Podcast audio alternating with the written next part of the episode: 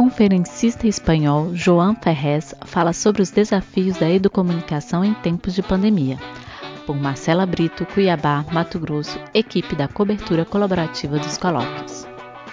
Se o mundo pré-pandemia já seguia o imperativo da mediação por telas, com a realidade da Covid-19, a utilização das tecnologias se intensificam em um momento onde as emoções se aguçam a cada clique no computador.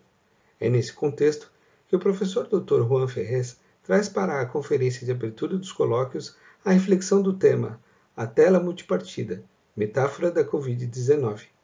O evento online ocorreu na manhã de terça-feira 9 e foi mediado pela professora doutora Ademilde Sartori.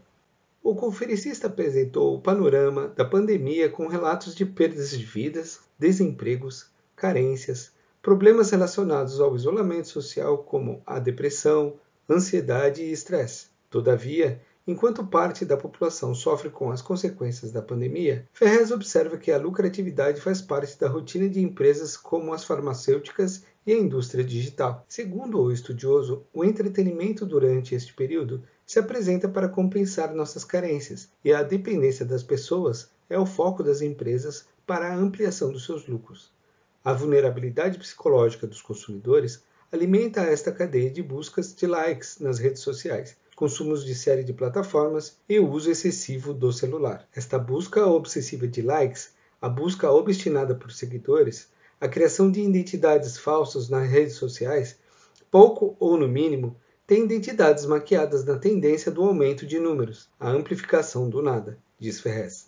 Entre os desafios apontados para a educomunicação foram citados a mediação das tecnologias, que antes da pandemia já era realidade e que agora a educação midiática ganha espaço, a análise das práticas na interface da educação e comunicação. O conferencista também observou que não basta dominar as tecnologias da informação, mas refletir em como se dá a interação entre as pessoas e que as tecnologias expõem nossas relações de carência nesse universo informacional. Ferrez destacou estudos relacionados à relação entre a razão e a consciência, e foram apontadas as quatro dimensões relacionadas à emoção que desafiam a educomunicação: dimensão mobilizadora de emoções, cognitiva, ativa e empática. Não basta saber, tem que sentir, declara o pesquisador que fez uma metáfora do barco às práticas educomunicativas. A embarcação não pode embarcar sem ventos. Nosso vento é a emoção. Ao afirmar que somos prosumidores, produtores mais consumidores, o professor espanhol destaca que a educação midiática tem que ocorrer para todos os tipos de realidade e que o foco não é apenas o pensamento crítico. Os educadores devem mobilizar para uma atuação crítica. A empatia foi outro destaque presente na conferência que citou os desafios que a educomunicação enfrenta na pandemia. A mediadora da primeira atividade do oitavo colóquio ibero-americano de educomunicação e o nono colóquio catarinense de educomunicação, Ademilde Sartori, destacou o quanto a emoção faz parte das tomadas de decisões e como os educadores devem pensar e ser críticos, colocando-se no lugar do outro.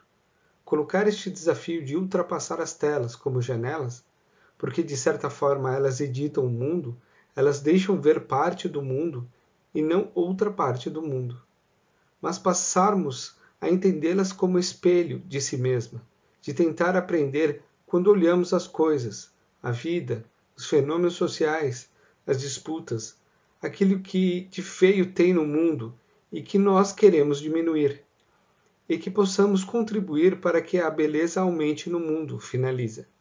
Confiram a programação do evento online que segue até o dia 19 de março. Inscreva-se!